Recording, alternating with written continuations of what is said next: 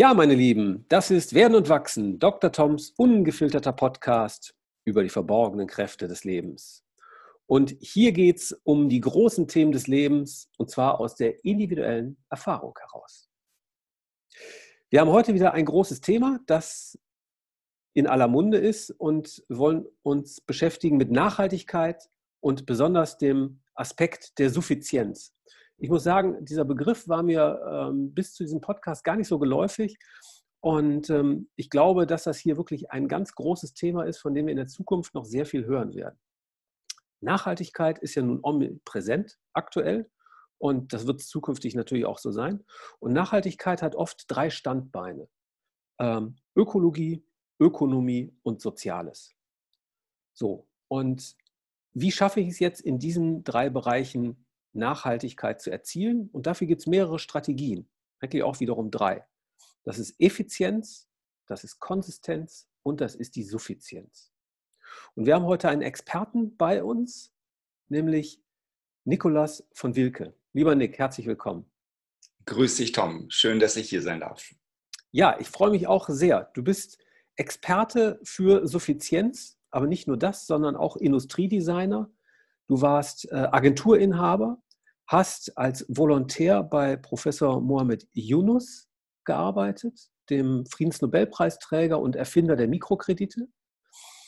Ähm, und bist heute Unternehmer, hast dein eigenes Social Business, das sich Clear Light nennt und äh, sich mit der Reduktion von Energieverbrauch im Segment Beleuchtung beschäftigt. Ja, herzlich willkommen. Danke sehr, lieber Tom. Wie bist du zu dem Thema Nachhaltigkeit und Suffizienz gekommen? Ja, über viele Umwege. Also ich habe schon als 15-Jähriger, habe ich damals in der Schule gesagt, ich würde gerne, als wir gefragt wurden, was wir denn werden wollen würden, habe ich gesagt, ich würde gerne Entwicklungshelfer werden. Und damit ging der ganze Aufschrei durch die Klasse und die haben sich alle lustig gemacht über mich. Und ich fand das aber damals sehr cool. Ich wollte Abenteuer erleben, aber ich wollte auch was für die Menschen tun. Und das eben mit 15. Du sagst selbst, dass ähm, dich die Begegnung mit ähm, Mohammed Yunus auch sehr beeinflusst hat. Vielleicht Ganz kannst du genau. davon noch erzählen. Genau, ich erzähle erst vielleicht nochmal, dass mit 15 Entwicklungshelfer zu werden, das hat dann erstmal überhaupt nicht dazu geführt. Ich hatte auch gar keine Ahnung, wie ich das hätte machen sollen. Äh, Afrika war auch irgendwie sehr weit weg. Und ich hatte auch äh, große Bedenken oder ich wusste überhaupt nicht, wie man nach Afrika hätte kommen sollen. Und ich habe dann erstmal angefangen, Design zu machen, Industriedesign. Einer meiner Freunde oder älteren Freunde, Mentoren, der Industriedesigner war, hat mich dann dazu inspiriert, äh, Industriedesign zu studieren. Ich hab, bin aber vorher nach Spanien gegangen, habe zwei Jahre Windsurfer gemacht, zwischen 18 und 20. Meine Mutter war dann ziemlich entsetzt davon und hat mich dann zwangseingeschrieben sozusagen. Die wollte auf gar keinen Fall, dass ich dann in Spanien da am Strand mit den Mädchen und der Sonne und, und all diesen Dingen, vielleicht auch Drogen und Alkohol, irgendwie untergehen würde. Und hat mich dann eingeschrieben und ich musste dann fünf Tage, innerhalb von fünf Tagen an die Hochschule nach Darmstadt kommen. Sie hatte mich für Maschinenbau eingeschrieben ähm, okay. was ich auch mal als Fachabitur gemacht hatte. Also das lag ja nahe. Und dann kam ich dahin und fing auch an. Und es war tatsächlich gesagt für mich das schlichte Grauen. Ähm, das war eine, das war zur Winterzeit im Wintersemester. Äh, alles grau, alles sehr technisch. Und ich habe dann nach äh, zwei, drei Monaten beschlossen, das nicht mehr zu machen. Ich bin dann immer mit meinem Skateboard durch die äh, Gänge da gedüst und habe dann gesagt, nee, das werde ich nicht machen. Ich bin dann nochmal nach Spanien gegangen zum Windsurfen, ein halbes Jahr und habe dann aber entschieden, dass ich Industriedesign machen werde, weil das mein Vorbild, mein Mentor Norbert Wolf damals, ein bekannter deutscher Künstler, der leider schon verstorben ist, ähm, mir so nahegebracht hatte und ich fand das unglaublich abenteuerlich. Äh, Dinge neu zu, entwick zu, entwickeln, zu entwerfen, die Welt ein Stück besser zu machen durch ähm, Schönheit, durch schönes Design. Und man kann sagen, als ich ähm, bin 1965 geboren, als ich 20 war, das war dann 85, da war Deutschland doch immer noch relativ ähm, behäbig. Also das war da, ich erinnere mich noch, das war so ein bisschen, als wir kleine Kinder waren, ich glaube, wir sind im ähnlichen Alter, du und ich, ähm, dass wir ja, die Welt war irgendwie noch schwarz-weiß im Fernsehen. Ähm, alles war relativ konservativ und konventionell und ich selber komme aus einem Künstlerhaushalt. Das heißt, ich hatte schon immer so eine Idee davon bekommen, wie können denn die Dinge ähm, schön sein, unkonventionell, ähm, äh, nicht mit der strengen Hand erzogen, sondern eher antiautoritär. Das heißt also, was können wir hier in dieser Welt machen? Wie können wir für andere Leute auch da sein? Und ich fand das mit dem Design erstmal sehr cool. Ich wollte die Welt schöner und besser machen. Habe das dann auch soweit getan, habe dann relativ früh mit 21 ein altes Fabrikgebäude in Beschlag genommen. Das war eine Ruine. Und ich wollte unbedingt ein Loft haben. Ich wollte das besitzen oder ich wollte zumindest drin sein und habe dann zuerst eine kleine Fläche, dann nach und nach immer größere Flächen, bis ich nach und nach zweieinhalbtausend Quadratmeter Loftfläche hatte. Und was habe ich damit gemacht? Ich habe das anderen Freunden angeboten, anderen Industriedesignern und Architekten. Und am Anfang hatten die auch gesagt, ja Mensch, wenn du mal so ein Loft hast, dann sind wir alle dabei. Und ähm, ich hatte das dann angemietet, erstmal diese 200, 300 Quadratmeter für ganz kleines Geld. Da waren keine Fensterscheiben drin, kein Strom, kein Wasser, keine Heizung. Das Dach war teilweise defekt, tausende von Tauben. Und dann hatte ich das also angemietet für, ich glaube, zwei Mark den Quadratmeter. Und dann bin ich zu meinen Freunden hingegangen und habe gesagt, Leute, ich hab's. Jetzt können wir loslegen. Und äh, dann haben die sich das angesehen und haben gesagt, weißt du was, das kannst du mal schön alleine machen. Wir kommen gern wieder, wenn es ein bisschen besser hier aussieht. Du musst dir das so vorstellen, mit der hohe Tauben, Kackhaufen und so. Und mhm. ich habe das dann tatsächlich gemacht, ohne irgendeine große Sicherheit. Ich hatte auch quasi kein Geld. Ich habe mein Studium komplett selber bezahlt. Also meine Eltern konnten da gar nichts dazugeben. Und so habe ich ein, schon mit 20, 21 ein Unternehmen gegründet in diesen Räumen, die ich dann schon ein bisschen umgebaut hatte und das war eine Agentur für Gestaltung. Du hast das eingangs schon erwähnt. Endform war das damals. Mhm. Und ich war schon auch ein bisschen crazy. Also erstens diese Fabrik. Ich hatte eigentlich kein Geld. Äh, ich wollte das unbedingt haben und alle Leute haben gesagt, oh, was macht der denn da? Ja, er ist ein bisschen größenwahnsinnig. Oder er traut sich halt eben doch einiges zu. Mhm. Und diese Fabrik hat mich dann zehn Jahre begleitet und das war mein ständiger Begleiter. Und ich habe dann auch eine ganze Menge Leute da reingeholt. Also selbst bekannte äh, Industriedesigner Artefakt ist, ähm, war von Anfang an dabei. Die gibt es heute noch und sind sehr erfolgreich dort. Also ich wollte einen Platz haben, wo kreative Feingeister, äh, Designer, frische, freche Leute irgendwie was miteinander zu tun haben. Und das ist dann auch genau so gekommen und ist heute noch so. Mhm. Ja, spannend. Und dein Weg ging dann weiter und hat dich irgendwann mit Johannet, äh, äh, Mohamed Yunus zusammengebracht. Genau, da gibt es noch ein paar Schleifen zwischendurch, aber die ja. lasse ich jetzt vielleicht mal unerwähnt. Das heißt zehn Jahre Industriedesign und Grafikdesign, Messebau und so weiter. Dann gab es mal eine Vitaminproduktion, die ich äh, europaweit aufgezogen habe. Ich habe also immer als Unternehmer immer wieder etwas Neues unternommen, habe es zu einer gewissen Größe gebracht, habe es dann verkauft oder äh, eingestampft. Und 2006 bis 2010 war ich weltweit unterwegs als Chief Technology Officer eines amerikanisch-indisch-afrikanischen Ventures und habe dort Fabriken entwickelt und designt, um in hohem Vorfertigungsgrade Häuser herzustellen. Und zwar mhm. die erdbebensicher sind, die sehr schnell gebaut werden können, die günstig sind weil die Vereinten Nationen hatten damals schon gesagt, und sagen es heute auch noch, dass eins der ganz großen Probleme in dieser Welt auch fehlende Häuser sind. Und dann spricht man im Grunde genommen für Leute, die äh, in Slums wohnen, in, also Wohnungsnot ist auf der ganzen Welt immer ein Thema. Man sagt heute, dass etwa 150 bis 200 Millionen Häuser fehlen. Und genau in dieses Thema sind wir damals reingegangen ich habe dann, war in Indien, ich war in Afrika, ich war in China, aber nicht nur ein paar Tage, sondern auch über Monate, teilweise über eine ganze Strecke von ein, anderthalb Jahren. Habe dort teilweise auch die Armut gesehen, das Elend. Indien ganz klar, Afrika auch, das war ähm, äh, Tansania, das war äh, im Kongo, das war in Tansania, äh, sagte ich schon, Tansania, ähm, fällt mir gerade nicht ein.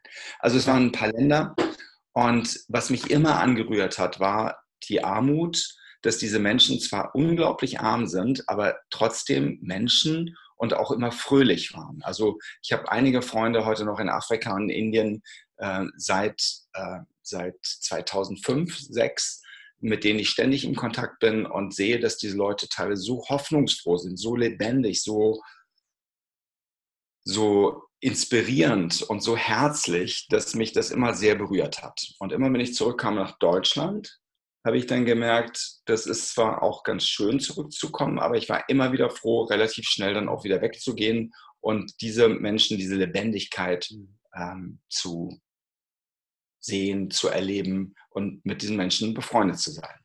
Ja, ja. Und dann hast du gefragt, wie kommt das eigentlich zu Yunus? Und ich kam 2010 zurück. Ich wollte endlich meine Familie mal wieder länger sehen. Ich war sonst 200 bis 230 Tage im Jahr unterwegs auf Reisen. Das ist sehr viel. Und ich kam dann zurück und ein Freund von mir drückte mir dieses Buch in die Hand, ähm, Die Armut beenden von Professor Yunus. Und ich hatte, kannte den überhaupt nicht. Mhm. Und habe mir das dann angesehen, gelesen und war so tief berührt, dass ein Mann aus Bangladesch äh, vor 40 Jahren die Mikrokredite entwickelt, eigentlich durch Zufall findet und damit ungefähr 250 Millionen Menschen bis dato aus der extremen Armut herausführt. Und das ist nun kein Mann, der vielleicht als äh, Professor irgendwie ein Eremitendasein äh, führt. Das ist ein Mann, der Unternehmen hat, der ungefähr 130.000 Mitarbeiter hat und die alle Sozialunternehmen, sogenannte Social Businesses, nach seiner Definition sind. Und ich habe ihm dann eine E-Mail geschrieben, denn am Ende des Buches stand, äh, schreiben Sie mir eine E-Mail, wenn Sie eine gute Idee haben. Das habe ich dann getan und ein paar Tage später kam von ihm eine Nachricht von einem seiner Mitarbeiter. Das hört sich alles spannend an, lass uns bitte treffen. Mhm. Und so nahm mein Leben eigentlich eine ganz starke Wendung. Wir trafen uns dann in Wolfsburg, in der Autostadt bei Volkswagen. Da hielt er gerade 2010 seinen, äh, ich glaube, den zweiten Global Social Business Summit ab, den globalen, das globale Gipfeltreffen des äh, sozialen Unternehmertums. Und dort waren etwa 300 bis 400 Leute, da waren teilweise Vorstände von Volkswagen, da war der BASF-Chef, äh, da war Herbert Heiner von Adidas da. Es waren aber auch bestimmt 100 Studenten von der Leuphana Universität und von verschiedenen anderen. Und wir haben uns gemeinsam überlegt, wie können wir die Welt besser machen mit dem Modell des sozialen Unternehmertums, des Social Business à la Yunus. Und das hat mich so berührt, dass ich äh, neben Herbert Heiner saß, neben äh, Kurt Bock, dem damaligen Chef von BSF, und wir im Grunde genommen in, in T-Shirts miteinander gesprochen haben, wie geht denn das hier eigentlich weiter? Was machen wir auf diesem Planeten, damit der damit wir ihn richtig behandeln und damit wir nicht einfach ihn benutzen und kaputt machen und ausnutzen. Und das war so erfrischend, so ehrlich, so aufrichtig, so großartig, dass ich gesagt habe, genau das will ich auch machen. Und dann kam eben noch der Kontakt zu Yunus. Wir haben damals zehn Minuten gesprochen und er hat mir dann vorgeschlagen, ob ich nicht zehn, ähm, einige Zeit bei ihm arbeiten will in seinem deutschen Büro bei Hans Reitz und Saskia Preußen. Mhm. Und ähm, ich, mir sagten die Namen Hans und Saskia bis äh, da, dato, bis damals nichts. Ich habe die dann kennengelernt und habe dann tatsächlich als Volontär mich beworben und habe dann dort gearbeitet. Und genau in dieser Zeit habe ich dann dieses äh, Businessmodell, damals hieß es noch Klares Licht, Kampagne, heute heißt es Clear Light, äh, ein Modell entwickelt, um zu sagen, wie können wir es denn schaffen, den große Probleme zu lösen mit mir selbst. Und Professor Yunus sagt hierbei, ein Social Business ist ein Unternehmen, das targetiert ein Problem, ein soziales oder ökologisches, am besten beides, und löst es mit einem sozialen Geschäftsmodell. Das heißt, der Profit steht hier nicht an erster Stelle, sondern es steht an erster Stelle, das Problem zu lösen, die Bedingungen der Mitarbeiter zu verbessern und am Ende noch vielleicht einen kleinen Gewinn, einen kleinen Profit zu erwirtschaften, der aber immer wieder ins Unternehmen reinvestiert wird. Mhm. Ja. Und was genau macht Clearlight? Also was machst du mit deiner Firma? Clearlight, erstmal die Aufgabe, die Clearlight sich gestellt hat, ist, den Klimawandel zu reduzieren, zu begrenzen, zu eliminieren. Was Professor Yunus sich mit dem Hunger vorgenommen hat, mit der Armut vorgenommen hat, mache ich mit dem Klimawandel. Ich habe das mit ihm besprochen und er hat gesagt, gut, dann nimmst du den Klimawandel. Und das hört sich jetzt mal ein bisschen lässig an, ist natürlich eine große Sache. die wir hier angehen. Und ich persönlich, aber auch Professor Yunus und viele andere Menschen, aber gerade wir beide, denken, dass der Klimawandel eine der ganz großen elementaren Bedrohungen für die Menschheit ist. Und weil wir dieser Überzeugung sind, haben wir gesagt, ich mache das mit dem Klimawandel und meine Aufgabe wird darin bestehen, große Unternehmen davon zu überzeugen oder dabei zu begleiten, sehr große Mengen Energie und CO2 zu reduzieren.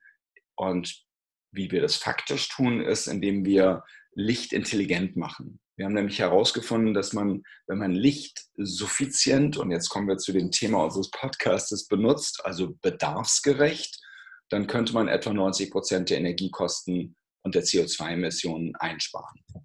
Also das klingt ja erstmal wirklich fantastisch. Also wenn man mit 10 Prozent eigentlich das Gleiche erreichen kann, wofür wir heute 100 brauchen. Wie geht das? Es ist im Grunde genommen so simpel, dass man, dass es fast schon peinlich ist, darüber zu sprechen. Im Grunde genommen schaltet man das Licht nur dann an, wenn man es wirklich braucht. Hm. Und tatsächlich ist es wirklich ein Problem, wenn ich jemandem erzähle, dass wir 90 Prozent äh, Energiekosten reduzieren, dass die Leute uns oft dann angucken und sagen, hm, also die glauben uns das ganz oft nicht. Und wir haben das jetzt in mehr als 280 Fällen bewiesen. Wir machen das ja seit zehn Jahren. Und um nochmal zu deiner Frage zurückzukommen, Licht könnte zum Beispiel, oder wie wir das machen, es wird in jeder Leuchte ein Sensor verbaut, ein Helligkeits- respektive Tageslichtsensor und ein Präsenzsensor. Und jetzt kann man sich das so vorstellen, du hast eine große Logistikliegenschaft von einem der großen Logistiker, das kann Amazon sein, das kann DB Schenker oder all diese großen Logistikunternehmen sein.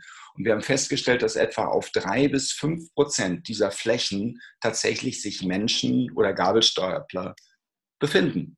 Das heißt, auf 92 ähm, bis 95 Prozent der gesamten Flächen könnte, 95 bis 97 Prozent der Flächen könnte das Licht eigentlich sich herunterdimmen auf ein bestimmtes Level.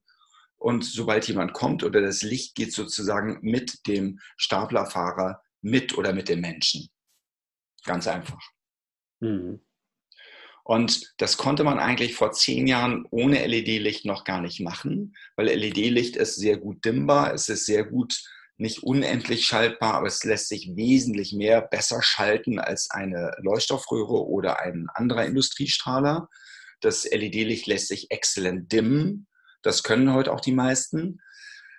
Man muss das eben wissen, dass es das gibt. Und ja, es ist am Anfang etwas teurer, aber amortisiert sich in der Regel genauso schnell wie alle anderen LED-Lösungen, die An-Auslösungen ähm, obwohl die günstiger einzusetzen sind, weil das intelligente Licht spart dramatisch mehr ein.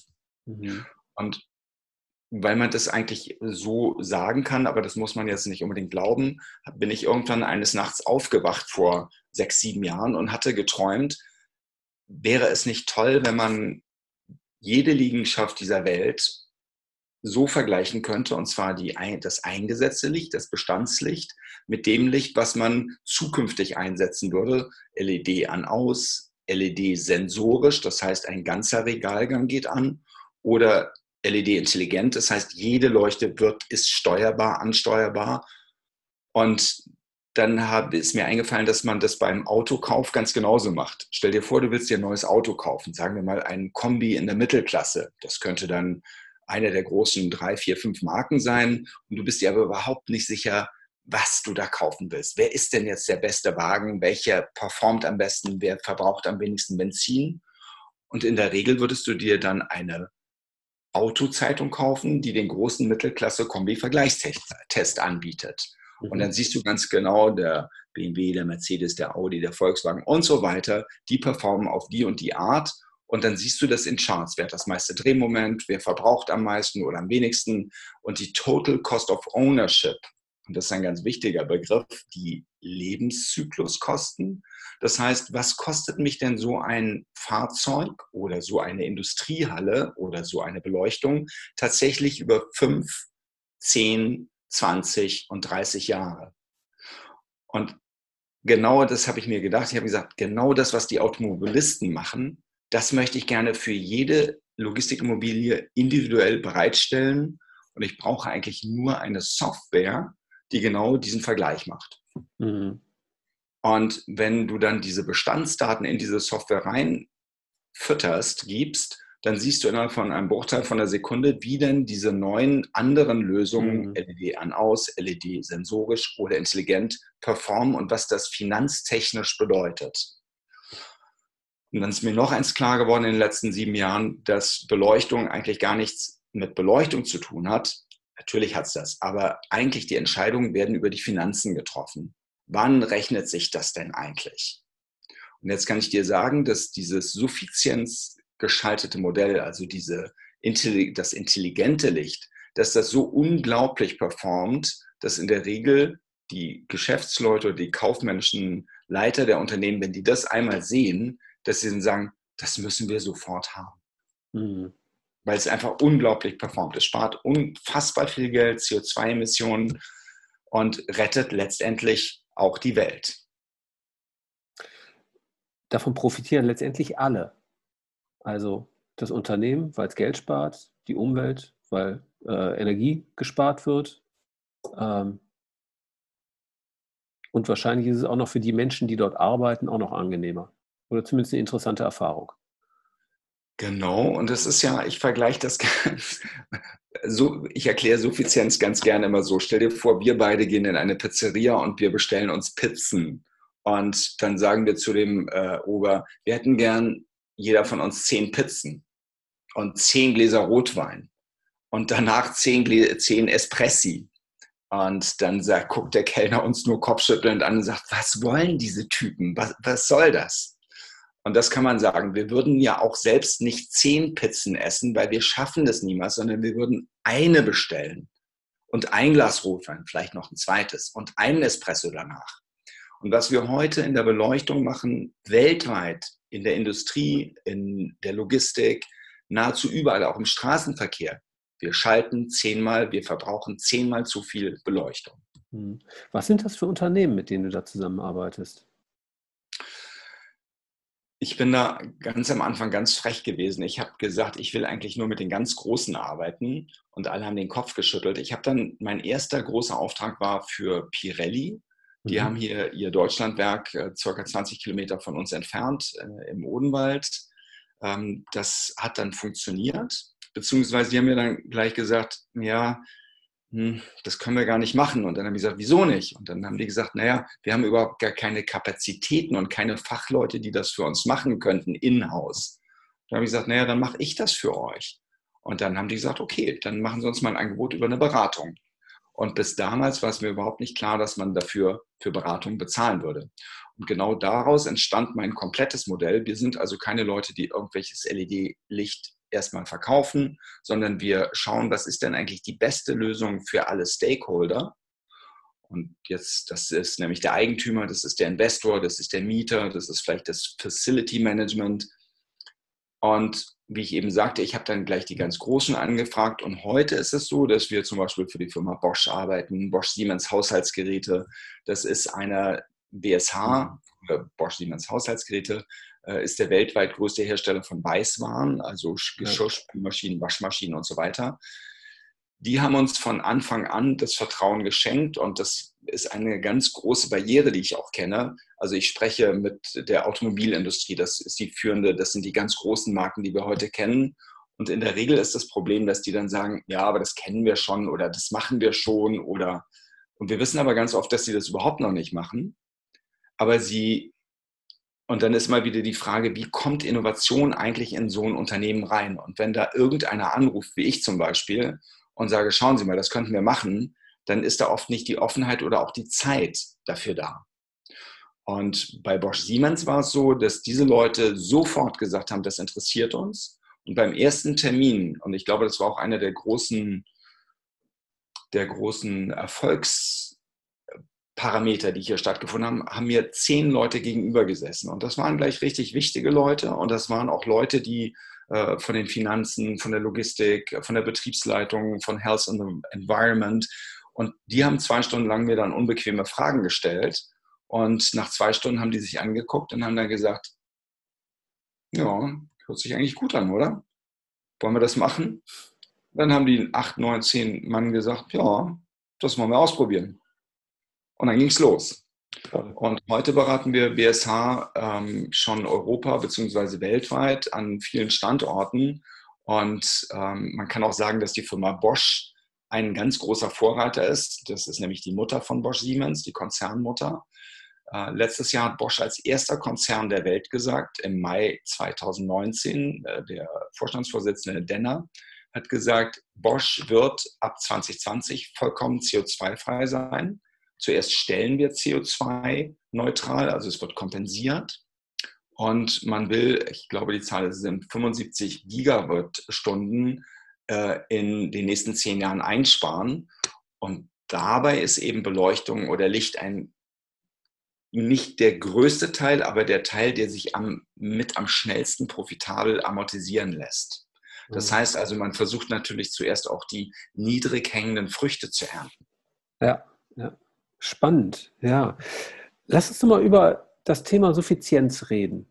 Was verstehst du darunter? Wenn ich es ganz kurz mache, würde ich sagen, das ist das bedarfsgerechte Verbrauchen von Ressourcen. Hm. Also du hast mir im Vorgespräch gesagt, man verbraucht genauso viel, wie man wirklich braucht. Und ich glaube, wir können uns alle wahrscheinlich mal in unser eigenes Leben reingucken und sagen, was haben wir denn eigentlich? Was machen wir denn hier? Und wenn ich meine Schublade früher aufzog, vielleicht liegt da auch noch das eine oder andere Handy zu viel drin, aber wir haben so unglaublich viele Dinge, die wir besitzen, die wir einlagern, die wir stapeln. Ähm, und letztendlich tun wir das ja eigentlich, damit wir irgendwie glücklich werden. Ich meine, der Mensch kauft die Dinge oder besorgt sich Sachen, ein neues Telefon, eine schöne Reise, äh, damit er glücklich ist, damit er froh ist. Und die Frage ist, macht uns das wirklich froh oder kriegen wir, können wir das auch anders machen? Müssen mhm. wir immer mehr kaufen? Der ganze E-Commerce, wie er global läuft. Es ist heute alles sehr einfach, sehr schnell, sehr instant möglich, sich zu befriedigen. Aber ist das tatsächlich die, also das kann im Grunde genommen keine Lösung sein. Mhm. Ich finde, das ist eine ganz spannende Perspektive. Also worum geht es eigentlich? Geht es ums Besitzen? Nein, es geht nicht ums Besitzen, sondern es geht ums Lebensglück. Es geht ums Wohlfühlen. So.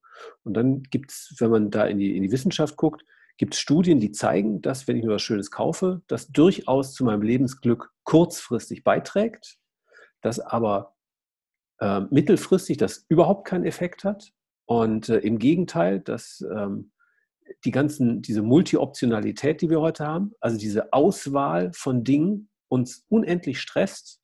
Das kostet uns sozusagen Lebensglück.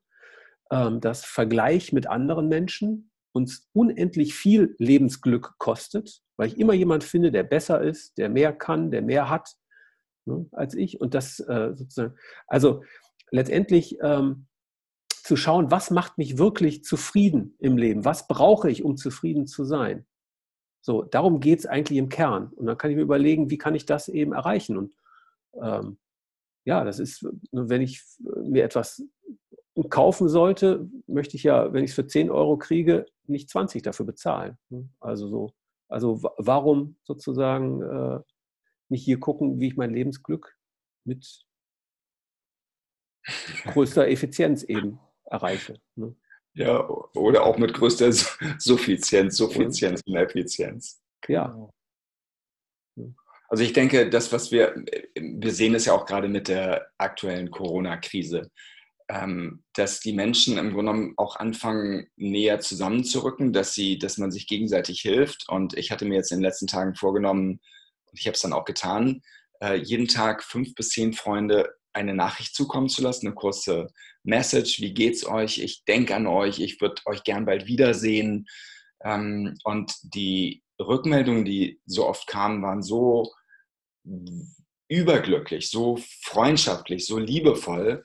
Und ich habe dann gemerkt, wir gehen im Grunde genommen alle durch die Welt doch sehr äh, beschäftigt, sehr gestresst teilweise, sehr kanalisiert gucken auch nicht so sehr rechts und links. Das Leben ist sowieso schon anstrengend genug ähm, und haben dann oft auch gar nicht das Bewusstsein, um die richtigen Dinge zu tun. Wir sind sehr mit uns beschäftigt oder mit dem, mit dem Weg, den wir da äh, gehen. Und deswegen ist es teilweise auch so schwierig, diese Suffizienzthematik in die Unternehmen zu bringen, weil diese Leute sind oft unsere Klienten oder die wir ansprechen, sind so beschäftigt, sind so unter Druck, ähm, wollen im Grunde genommen von den bestehenden Verfahrensweisen oft gar nicht loslassen. Und ähm, wir merken dann, dass die Leute auch wirklich Angst haben, irgendwas Neues auszuprobieren oder sich überhaupt dafür zu öffnen. Und ich glaube, dass vielleicht der, diese Krise, wie wir sie jetzt haben, dass wir doch nochmal durchgeschüttelt werden. Und die Frage ist, wird nach der Krise alles genauso sein wie vorher? Und Matthias Hawks, der Zukunftsforscher, hat dazu gestern was gesagt in den letzten Tagen dass er sagt, auf gar keinen Fall, denn wir werden das so dramatisch mehr zu schätzen wissen, dass wir wieder in Cafés draußen sitzen können, dass wir überall hinreisen werden dürfen. Das war für uns ja in den letzten 30 Jahren vollkommen normal, in Europa hin und her zu reisen. Und ich glaube, dieses Bewusstsein, dass wir doch relativ viele Möglichkeiten haben, dieses Bewusstsein, dass die Welt ein unglaublich schöner Ort ist, und dass wir dazu angehalten sind, dafür etwas zu tun, sehr aktiv. Und ich merke, dass die Leute, es gibt zum Beispiel diese DGNB, die Deutsche Gesellschaft für nachhaltiges Bauen in Stuttgart. Das sind Leute, die sich darum kümmern, das ist ein Verein, bei dem man mitmachen kann, wenn man in der Bauwirtschaft ist, äh, immer wieder darauf drängen, Nachhaltigkeit, wie können wir das machen? Dann gab es letztens den G17-Gipfel in Madrid, beziehungsweise auch hier wieder in Hamburg ähm, immer wieder darauf zu drängen, wie können wir das machen, dass wir die Welt besser machen. Und letztendlich passt es dann wieder in meinen, in diesen ganzen Mindset auch wieder rein, den ich schon als 15-Jähriger angekratzt hatte als Entwicklungshelfer, zu sagen, ich bin dafür, ähnlich wie Yunus, immer wieder zu gucken, wie kann ich es besser machen, jeden Tag, jeden mit allem, was ich tue. Also ich handle auf der einen Seite nicht wie ein Verbrecher und äh, schütte den Plastik in die Meere und kaufe jeden Tag äh, Unmengen von Plastik äh, ein und äh, sage, das ist mir egal, sondern in meinem Leben ist mittlerweile so, dass Plastik praktisch keinen Platz mehr hat, nur wo es absolut notwendig ist, dass Fleischessen keinen Platz mehr hat, dass äh, Autofahren bis zum Abwinken oder Fliegen bis zum Abwinken keinen Platz mehr hat und nur wenn es absolut notwendig ist und dann eben auch kompensiert wird. Und nur damit kann ich dann auch überzeugend sein gegenüber Unternehmen oder Unternehmenslenkern, und die ich dann auch immer wieder diese Geschichte erzähle. Ich habe so verschiedene Geschichten, die dann danach sagen, wissen Sie, so hat mir das noch nie jemand erzählt. Also das ist mir sehr, das ist wichtig für mich. Oder ich also ich positioniere mich selber dadurch, indem ich genau diese Linie fahre. Und ich bin gar nicht gegen die Industrie, sondern ich bringe der Industrie Lösungen mit, die sie äh, hochprofitabel einsetzen kann, damit sie nachhaltig sein können. Mhm. Ich finde das sehr spannend, weil ich glaube, letztendlich geht es gar nicht um ein weniger, natürlich ein weniger um Ressourcen, aber eigentlich um ein Mehr an Qualität. Und dieser, dieses, äh, dieser Suffizienzgedanke, der ähm, findet sich ja auch in, dem, in diesem Minimalismus-Konzept wieder. So, das heißt, ich entrümple mein Leben oder mein Haus oder was auch immer von den Dingen, die nicht wirklich wichtig für mich sind, die keinen Beitrag eigentlich leisten. Und das ist ja kein, ähm, kein weniger, sondern ein, ein Mehr. Ne? Also ein Mehr an Freiheit, ein weniger an Belastung sozusagen. Ne? Ich muss mich um weniger kümmern und ich fokussiere mich auf die Dinge, die wirklich Nutzen bringen. Und das, was du sagst jetzt auch mit ähm, Corona, dass wir eigentlich einfache Dinge wieder zu schätzen lernen, rauszugehen, Freunde zu treffen, ähm, das, was eigentlich alltäglich ist, dass das wieder möglich ist. Und ich finde, das ist ein ganzes Stück weit, ähm, da spiegelt sich wie so ein neuer Luxus drin wieder, dass man sich fokussiert auf die wesentlichen Dinge und denen auch Raum gibt ne, und austritt aus diesem Getriebensein des Alltags, äh, ja, aus diesem Hamsterrad eben auszuscheren. Genau, und dazu braucht es natürlich einen gewissen Mut oder auch eine gewisse Bewusstheit. Und dann kommen wir auch zum Punkt, ähm, du sagst, Freunde zu treffen. Was mir ganz oft auffällt, ist, wenn ich durch Städte gehe, ich sehe, dass die Menschen einen nicht ansehen. Die Menschen sehen sich oft nicht an, sie sehen auf den Boden. Ähm, sie schauen in ihr mobiles Device hinein. Sie haben oft keine keine Fähigkeit oder den Willen, sich miteinander auseinanderzusetzen. Oder man sieht teilweise, und ich habe mich gefragt, was ist das eigentlich? Woher kommt das? Und ich frage auch ganz oft Menschen, und ich würde dich jetzt auch gerade mal fragen, fällt dir das auf oder ist das äh, bei euch ganz anders? Hm, sehr, sehr ist das so. Also äh, ich bin gestern, stand ich an der Ampel und fuhr ein Bu äh, äh, es, es, hielt ein Bus sozusagen und äh, da saßen wenige Leute drin was weiß ich, vielleicht fünf, sechs. Alle guckten auf ihr Smartphone. Alle. Sogar der Busfahrer. Stand ja zum Glück an der Ampel. So, aber es fiel mir richtig auf. Der ganze Bus guckte aufs Handy. Und äh, das ist äh, klar, wir sind, äh, ich glaube, hier ist eine Welt entstanden, die haben wir selbst geschaffen und wir müssen überhaupt erst lernen, mit ihr umzugehen. Ja. Und mittlerweile ist ja auch einiges darüber bekannt, welche Konsequenzen ich sage mal, die unsachgerechte Benutzung der mobilen Devices auf unser Gehirn hat. Dass wir die Fähigkeit verlieren, uns zu konzentrieren, ne, dass äh, dieser Verlust an Kontinuität ähm, auch einhergeht mit einem Verlust an Identität. Ne. Ähm, und äh, das, hat, das hat dramatische Folgen. Auch Selbstbewusstsein. Also wir orientieren uns ja ganz oft an Dingen, die wir da sehen im Social Media, auf Instagram und so weiter. Ich bin dann und merken dann, bin ich überhaupt gut genug? Das sind ja alles irgendwie ganz tolle Leute, Stars. Also dieses geliebt zu werden. Und ich glaube, für mich bedeutet oder eine der ganz großen Sachen in der Welt ist eben die Liebe. Die Liebe ja. zum Menschen, die Liebe zur Natur, zum Planeten, das Mitgefühl, Mhm. Und ich bin vor zwei Jahren zu diesem G17-Gipfel nach Madrid gefahren. Ich muss das gestehen, ich bin geflogen. Ich, wir haben aber kompensieren jede CO2-Belastung, die wir hier im Büro äh, emittieren oder veranlassen, wird äh, kompensiert. Gibt sehr schöne ähm, Portale dazu, die dann eben in Waldprojekte am Äquator oder wie auch immer äh, am Amazonas ähm, dann wieder aufforsten. Ähm, ich bin nach Madrid gefahren, geflogen und kam am Flughafen an und ich war total schockiert. Was war da passiert? Ich komme aus dem Flugzeug raus, gucke Leute an, weil ich gucke unglaublich gerne. Und die Leute gucken mich auch an, direkt ins Auge. Frauen, Männer, Kinder. Und ich dachte, wow, was ist hier los? Es war ganz anders als in Deutschland. Und ich bin dann drei Tage in Madrid geblieben und ich muss sagen, es war so wunderbar, so überraschend, so großzügig, dass Menschen mich angucken und mit mir Kontakt aufnehmen. Und ich bin sowieso jemand, der gerne mit Menschen spricht. Ich laufe irgendwo hier durch den Odenwald oder durch Hamburg, München, wo auch immer. Und man redet, spricht mit Leuten und ich sage immer etwas Nettes zu ihnen. Zu dem älteren Ehepaar im Supermarkt, äh, die morgens um 7.30 Uhr da was einkaufen, sage ich, ich wünsche Ihnen einen ganz schönen Tag. Und dann gucken die auf, erstmal erschreckt, dass sie jemand anspricht die Leute sind vielleicht 70, 75 und dann kommt ein Lächeln auf das Gesicht und dann sagen sie, ja, das wünschen wir Ihnen auch. Alles Gute. Mhm. Ganz einfache Geschichte, aber ich glaube, der halbe Tag von den Menschen war schon gerettet von den beiden. Ja, ja. ja also Kommunikation verändert sich gerade sehr. Ich glaube gar nicht, dass die Menschen unkommunikativer werden. Also weil wir alle mit unfassbar vielen ähm, Menschen vernetzt sind über unser Handy, über die sozialen Netzwerke. Aber die Art von Kommunikation verändert sich eben. Und ähm, ich glaube eben auch, dass die Intensität von Kommunikation tendenziell abnimmt.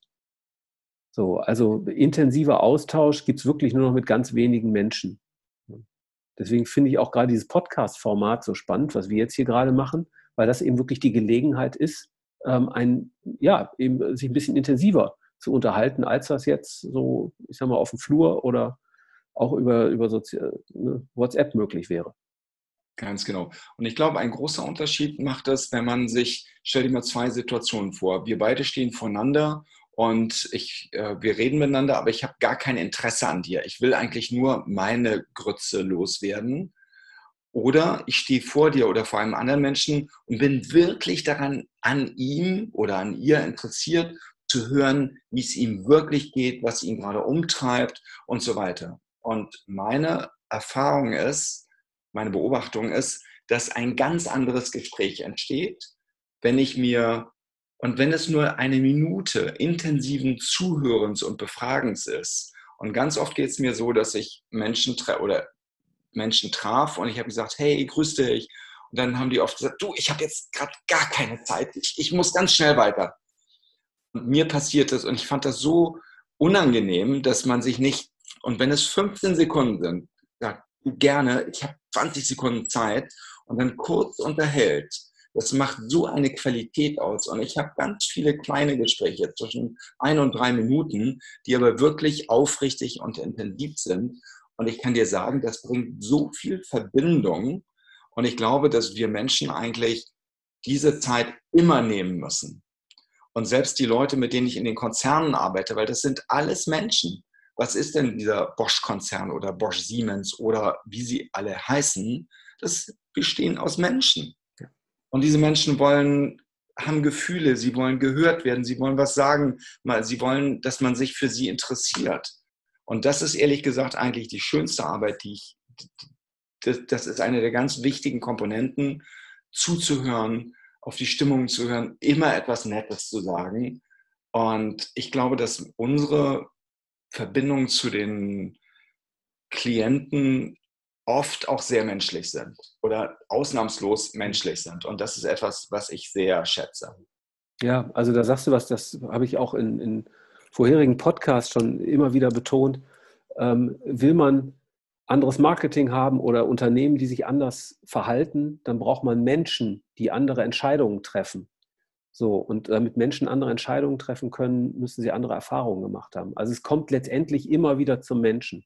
Und es gibt wie so eine Identität, wie so eine Gleichheit von, ich sage mal, den inneren und den äußeren Dingen. Ne? Also so wie ein Mensch eben innerlich äh, ja, gestrickt ist und äh, wie er bei sich ist, so tritt er auch im Außen auf, so wirkt er auf andere und so kann er dann eben halt auch in Beziehung treten mit anderen. Ja. So ist es. ja, und, vielleicht zitiere ich das auch nochmal, weil ich, ich glaube, ich habe es in den letzten drei Podcasts äh, immer zitiert. Michel de Montaigne, ein äh, französischer Philosoph, Schriftsteller aus dem 16. Jahrhundert. Und er sagt, es ist genauso viel Abstand zwischen uns und uns selbst wie zwischen uns und den anderen. Heißt, die Beziehung, die ich zu mir selber habe, die spiegele ich auch zu den Menschen äh, um mich herum. Bin ich liebevoll und respektvoll und wertschätzend mit mir selbst, dann fällt mir das auch sehr leicht, liebevoll und respektvoll und wertschätzend mit den Menschen um mich herum zu sein. Und bin ich das eben, bin ich hart gegen mich selbst und verurteilend, dann werde ich das auch mein, äh, ja, meinen Mitmenschen gegenüber sein. Ja. Da gibt es einen wunderbaren Film, der heißt Angel A. Angela, Angel A. Und es geht um einen kleinen Marokkaner und eine unfassbar äh, sexy äh, Blondine. Und ähm, sie ist sein Engel. Das kann er die ganze Zeit nicht erkennen, aber sie ist es tatsächlich. Und sie sagt dann irgendwann zu ihm: Hör mal, wer liebt dich? Und er sagt, ich weiß nicht, keiner liebt mich. Und dann sagt sie, wer liebt dich? Und sie will ihn dazu bringen, dass er sagt, ich liebe mich. Und sie schafft das dann auch und ihm laufen die Tränen runter. Und das ist, glaube ich, das allererste, was wir anfangen können zu lernen, uns selbst zu lieben. Und wie du sagst, und dann die anderen zu lieben. Weil solange ich mich selber nicht wertschätze und mich liebe, kann ich quasi auch gar nicht nach draußen gehen und die anderen lieben. Was wäre dein Vorschlag für andere Menschen, damit das gelingt? Als erstes würde ich sagen, den Wunsch zu entwickeln, dass es so sein möge. Ich wünsche mir, dass ich mich mag, dass ich mich wertschätze, dass ich mich liebe. Und hält sie ihn so mit einem rigorosen Griff an den Spiegel und sagt, sag es, sag es. Und er kriegt es dann tatsächlich hin, ihm laufen die Tränen runter. Ich liebe dich und guckt dabei selber in den Spiegel. Und das ist eine ganz berührende Szene. Ich kann diesen Film äh, jedem sehr ans Herz legen. Er ist ein bisschen schräg, aber sehr witzig. Okay, und Angel A, oder? Ganz genau. Hm. Ich finde es äh, lustig, der Spiegel ist ja ein Bild sozusagen für mich selbst betrachten. Ne? Und äh, ich glaube, darum geht es eben auch, zurückzutreten, innezuhalten und mit Abstand auf sich selbst, aufs eigene Leben zu gucken oder jetzt eben, wenn ich Unternehmer bin oder in einem Unternehmen arbeite, da eben auch mit Abstand, äh, zu, also zurückzutreten, mit Abstand auf die Dinge zu gucken ne, und zu schauen, ob wir auf dem Weg sind, auf dem wir sein wollen. Und ich glaube nochmal, was du vorhin gesagt hast, wir müssen uns überlegen, was ist wirklich wichtig. Das können wir am Anfang des Tages machen, sagen, was ist denn heute wirklich wichtig? Die zwei oder drei wichtigen Dinge, die heute laufen sollten oder die ich erledigen möchte, damit dies ein erfolgreicher Tag wird. Also nicht eine 20-stellige To-Do-Liste, sondern die drei wichtigsten Sachen. Und das können wir noch weiterheben auf die ähm, auf den Monat oder aufs Jahr oder sogar aufs Leben sagen, was ist denn das Wichtigste in diesem Leben? Und du weißt das selber, wir sind jetzt etwa schon 50 Jahre hier auf dem Planeten und diese 50 Jahre, die sind im Rückblick gar nicht so wahnsinnig lange. Ich kann mich noch gut erinnern, als ich kleiner Junge war oder 15 und 20 und wir dachten, oh, das dauert ja ewig. Aber wenn wir uns heute schon überlegen, und das ist ein sehr spannendes Konzept, dass ich mir überlege, was, wo will ich denn am Ende meines Lebens als Ziel angekommen sein? Was ist das eine große Ziel, was bitte schön passieren wird? Wo bin ich denn, wenn ich, und dann überlege ich mir, wann ich sterbe, das, ich habe mir gesagt, na, das wird so mit 93 sein. Wo bin ich denn dann? Wie sieht meine Umgebung aus? Sitze ich dann alleine in einem Altersheim und kein Mensch kennt mich und keiner, keiner vermisst mich? Oder sind da außenrum 23 ähm, Kinder oder äh, Urenkel und Enkelkinder, ähm, wohne ich auf einer Farm bei meinen Kindern und, und wir haben eine großartige Zeit und irgendwann kann ich dann ein paar Stunden. Wo bin ich angekommen? Was habe ich in meinem Leben eigentlich gemacht? Habe ich immer nur zu Lasten der anderen gearbeitet? Habe ich zu Lasten der Umwelt gearbeitet? Oder habe ich meinen, habe ich gesagt, nein, ich habe richtig gute Sachen gemacht. Ich habe die und die Leute zusammengebracht.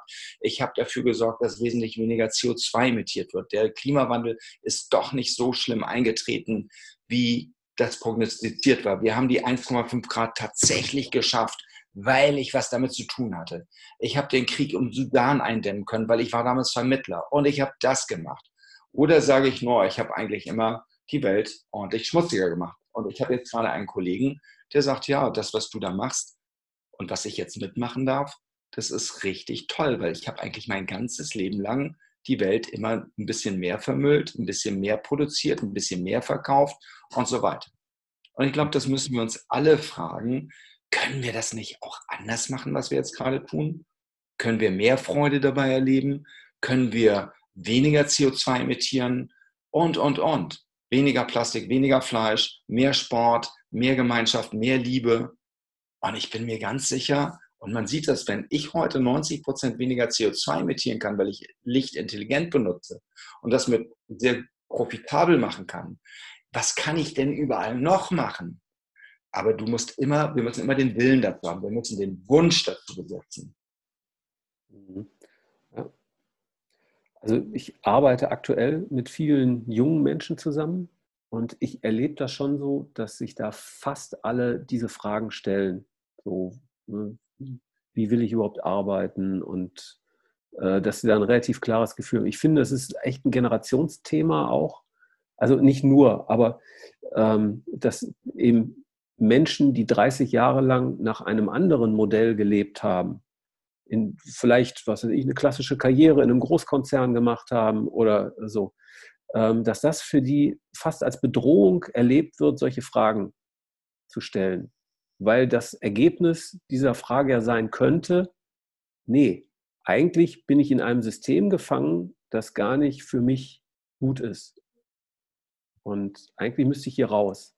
Aber dann, wenn das natürlich die Erkenntnis ist, dann stehen viele Umbrüche an. So, und äh, das scheuen natürlich eigentlich fast alle Menschen, ne? den großen Umbruch. Weil sie kommt immer nur zwangsweise, sozusagen. genau, und dann, und davor darf man dann auch nicht verzweifeln, sondern sagen, wow, was ist das jetzt für eine Herausforderung? Und das große Ding ist ja, dass wir hier in Deutschland oder Europa ist, dass wir immer Angst haben, Fehler zu machen.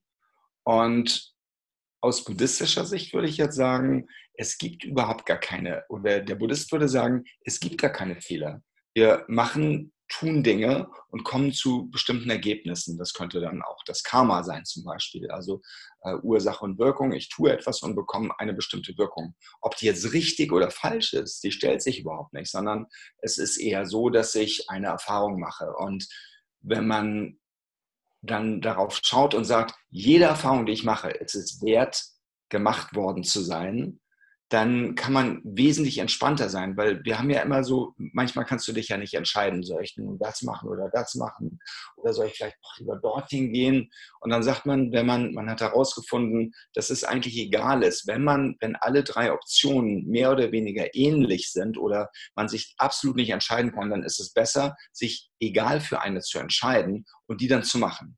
Also nicht zu entscheiden und nichts zu tun, ist dramatisch schlechter oder wird dramatisch schlechter empfunden, als zu sagen, ich mache das jetzt, egal was dabei rauskommt, ich tue es aber jetzt, weil ich mich sonst gar nicht entscheiden kann.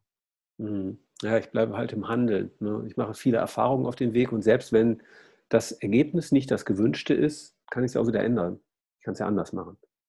Ja. Genau. Und es bleibt lebendig. Und du weißt, dass die Menschen, die am Ende ihres Lebens auf dem äh, Bett liegen und man fragt sie, was bereust du denn am meisten?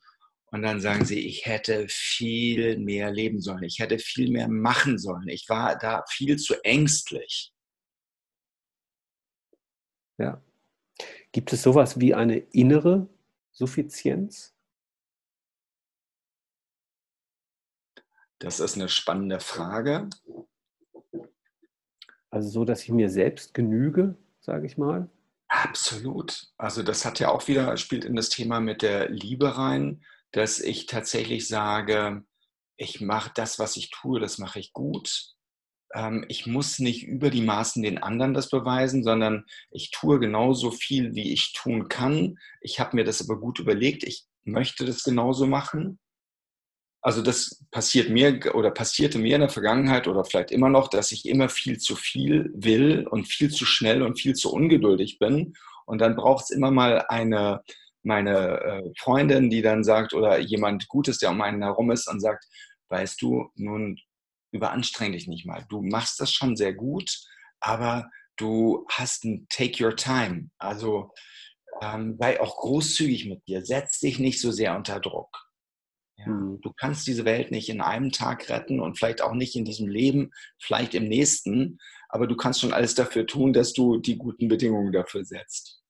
Ich glaube eh, dass Geduld wirklich ein Erfolgsgeheimnis ist. Also ne, nicht im Sinne von ähm, abwarten, einfach nur, sondern natürlich auch aktiv sein, aber die Dinge auch ähm, durchhalten ne, und äh, sich von kurzfristigen Misserfolgen nicht entmutigen lassen, ne? weitermachen. So. Ja. Lieber Nick, stell dir vor, du könntest für einen Tag lang alle Titelseiten der Newsportale, alle Plakatwände, alle Titelseiten der großen Zeitungen bespielen. Du könntest eine Nachricht, eine Botschaft senden. Was wäre das? Wow, das ist eine große Frage. Rettung der Welt ist möglich. Klimawandel kann aufgehoben werden. Folgende Maßnahmen sind zu empfehlen. A, B, C, D. Hm. Ja, äh, schön, spannend. Also ich nehme hier aus unserem Gespräch ähm, mit, dass Suffizienz ähm, ja, ein, ein Konzept ist, das viel mit uns persönlich zu tun hat und das etwas ist, das die Welt braucht, um, ähm, damit wir die, ja, die drohende Klimakrise, die beginnende Klimakrise äh, ja, abwenden oder damit wir die Dinge zum Guten wenden. Und ähm, dass jeder äh, dazu beitragen kann, dass Suffizienz auch mit dem eigenen Leben etwas zu tun hat und auch mit vielleicht mit dem eigenen Verhältnis zu uns selbst. Ja, ich weiß gar nicht, ob unsere Hörer jetzt genau äh, ähnlich denken wie wir oder wie ich denke, dass wir, dass ich sage, der Klimawandel ist eine der größten Herausforderungen oder das größte Problem der Welt, das da auf uns zurollt, weil ich spreche ja auch sehr viel mit Menschen und frage dann, wie hat euch denn heute der Klimawandel schon so richtig zugesetzt? Und dann gucken die mich meistens mit großen Augen an, schütteln leicht den Kopf und sagen, ja, gar nicht. Also, keine Ahnung, war noch nie so. Ähm, und ich glaube auch nicht, dass das so sein wird. Und wenn wir uns die Fachliteratur oder mit Experten unterhalten und eine ganze Reihe von wunderbaren Büchern. Es gibt diesen ähm, Atlas der Diplomatik, ähm, ähm, wo der immer wieder Sonderhefte rauskommen. Es gibt unglaublich gute Informationen und man weiß, man oder die Experten oder die Wissenschaft ist sich heute einig, wie dramatisch der Klimawandel sich auf unser Leben auswirken wird. In der Regel erstmal hier in Europa nicht so sehr, meistens in der dritten Welt, in den Entwicklungsländern, in dem globalen Süden, wie man heute eigentlich richtig sagt. Und das Problem dort ist, dass wenn dort die Menschen nicht mehr gut leben können, sie ihre Heimat verlieren werden, dass diese Menschen dort weggehen werden. Das sind in der Regel die Menschen, die wenig oder nichts zu verlieren haben, die alles dafür geben, dahin zu kommen, wo man leben kann. Und das werden die Klimaflüchtlinge sein. Also diese ganzen Verwerfungen mit äh, extremem äh, Wetter, äh, Starkregen, Erdrutschen, Überschwemmungen, Tsunamis und so weiter, das findet nicht so sehr in Europa statt. Etwas, was es findet woanders statt und diese Menschen kommen hierher. Und das möchte ich gerne an die Zuhörer nochmal sagen. Man rechnet etwa in den nächsten 50 Jahren, was eine nicht sehr lange Zeit ist, mit etwa 500 bis 700 Millionen Klimaflüchtlingen, die komplett ihre Heimat verlieren werden und woanders hingehen werden. Das heißt, etwa ein Drittel, ca. 200 Millionen Menschen, rechnet man, dass die nach Europa kommen werden. Wir sind im Moment hier 500 Millionen Menschen. Da kommen nochmal 200 Millionen dazu. Und das wird jedes Sozialsystem zum Zerbersten bringen, zum, zum die gehen kaputt. Es wird ähm, Hungers, äh, es wird Kampf um Essen geben, wie es jetzt um Klopapier vielleicht auch. ähm, äh, um Arbeit, äh, Sozialsysteme wird es nicht mehr geben. Es wird Bürgerkriege geben. Also wenn wir in 15, 20 Jahren uns wiedersehen, lieber Tom, dann wird die Welt eine komplett andere sein. Mhm. Und wir haben überhaupt nichts gegen die Klimaflüchtlinge, aber im Grunde muss man ihnen ermöglichen, da zu bleiben, wo sie heute sind, dass sie ihre Heimat nicht verlieren, dass sie dort Geld verdienen können, dass sie Strom haben, dass sie äh, äh Sanitäranlagen haben und so weiter, dass es ihnen gut geht, überall, jedem Menschen auf der Welt. Und da komme ich, und das müssen wir sicherstellen. Und deswegen müssen wir heute diese CO2-Nummer auch durchziehen und müssen uns mit dieser Erderwärmung so stark beschäftigen, weil wir wissen heute, dass die Welt in eine Katastrophe reinfährt. Und das ist nicht ein nice to have, dass man da mal ein bisschen was macht. Wir müssen alle da dran gehen. Und deswegen ist es so wichtig, dass diese Firma Bosch zum Beispiel gesagt hat, wir gehen als erster Konzern global, Industriekonzern, einer der führenden, voran und machen das jetzt. Mhm. Wir werden sehen, was jetzt mit Corona nochmal das etwas verlangsamt, aber die sind da voll dran gegangen. Und ja. Also die, diese Klimakrise, ähm, sagt Anja Paumen, das ist ähm, eine Journalistin, die ähm, ein Buch über den Klimawandel geschrieben hat, mit der ich äh, auch einen Podcast gemacht habe. Die sagte, sie äh, sieht in dieser ganzen ähm, drohenden Katastrophe auch eine große Chance nämlich uns als Menschheit äh, ähm, zusammenzubinden, sage ich mal, oder zusammenzukommen und gemeinsam eben an etwas zu arbeiten, das für uns alle wichtig und gut ist. So und äh, das ist vielleicht auch das einzig Positive, was wir hier äh, dem, dem, dieser Corona-Krise gerade äh, abgewinnen können, dass wir sehen, ähm, dass wir in einer globalisierten Welt leben. Dass es eben, wenn in China äh, viele Menschen erkranken, dass das was mit uns zu tun hat dass das nicht egal ist, dass China nicht weit weg ist. Hm. Und äh, wenn wir das verstehen, dann haben wir, glaube ich, ähm, einen ersten ganz wichtigen Schritt gemacht. Und wir sehen es ja an anderen Problemen eben auch. Dass, ne, wenn der, wenn der äh, Urwald in Brasilien brennt, das hat etwas mit uns zu tun. Ne? Und wenn in äh, Australien der Busch brennt, dann hat das etwas mit uns zu tun. Und wir sind eigentlich alle aufgefordert zu handeln. Ne? Wir haben noch nicht die politischen Strukturen, die das so ermöglichen, sage ich mal. Da ist, sind wir, glaube ich, genau in dieser Übergangsphase gerade, dass eben äh, viel von der Struktur, die wir haben, eben zu einer alten Welt gehört, die, äh, die wo wir jetzt erkennen, dass sie versch verschwunden ist eigentlich schon. Und ein ganz wichtiger Meilenstein waren im Jahr 2000 die SDGs. Ich glaube, wir hatten uns schon kurz mal drüber unterhalten. Die Sustainable Development Goals der Vereinten Nationen bzw. Ja. der Welt. Und ich würde das hier der Zuhörern auch gerne nochmal sagen. Schaut euch das nochmal an, wenn ihr das noch nicht kennt. Die SDGs, die Sustainable Development Goals der Vereinten Nationen, 17 Stück an der Zahl, sind eine der ganz großen äh, ähm, richtungsweisenden Ziele, die tatsächlich interessanterweise in Deutschland fast niemand kennt. Ähm, das ist jetzt nicht das Problem der Menschen, die das nicht wissen. Ich glaube, das ist eher ein Versäumnis der Institutionen oder vielleicht auch der Regierung. Wenn du heute nach Dänemark oder Schweden gehst, da kennt jedes Kind die SDGs. Und das erste heißt zum Beispiel die Armut beenden. Das zweite ist der Hunger. Das dritte ist Health and Wellbeing, also die Gesundheit. Das vierte ist Erziehung, ähm, Ausbildung für jeden Menschen auf der Welt zu ermöglichen und so weiter. Es geht bis zu 17 und meine Grundlage für mein Handeln, egal was es ist, sind immer die SDGs. Und ich würde mich freuen, wenn, wenn die Zuhörer sich das auch nochmal ansehen und das etwas verinnerlichen. Und ich habe sie letztens auch auswendig gelernt, von 1 bis 17, weil ich fand es immer so peinlich, weil man dann gesagt hat, ja, ähm, ja, die 17 äh, äh SDGs und man konnte die dann gar nicht mal runtersagen. Also ich kann sie heute quasi. Äh, auswendig. Das verlinken wir auf jeden Fall in den Show Notes. Also, wen das interessiert, hat dann leichten Zugang zu diesen Informationen. Ja, ich möchte schließen mit einem Zitat von Mohammed Yunus. Okay, ich bin gespannt. Changes are products of intense effort. Also keine Veränderung kommt leicht, braucht viel Arbeit. So, und in dem Sinne wünsche ich, wünsche ich uns allen das, ein klares Ziel vor Augen und ähm, viel Energie und innere äh, ja, äh, Motivation und Geduld dabei, die Dinge auch zu erreichen. Ja, und die Stärke und die Freude und die Liebe zu den Menschen. Und äh, dann wird es ein gutes Leben werden, wenn wir uns immer auch um die anderen kümmern und um den Planeten Gedanken machen.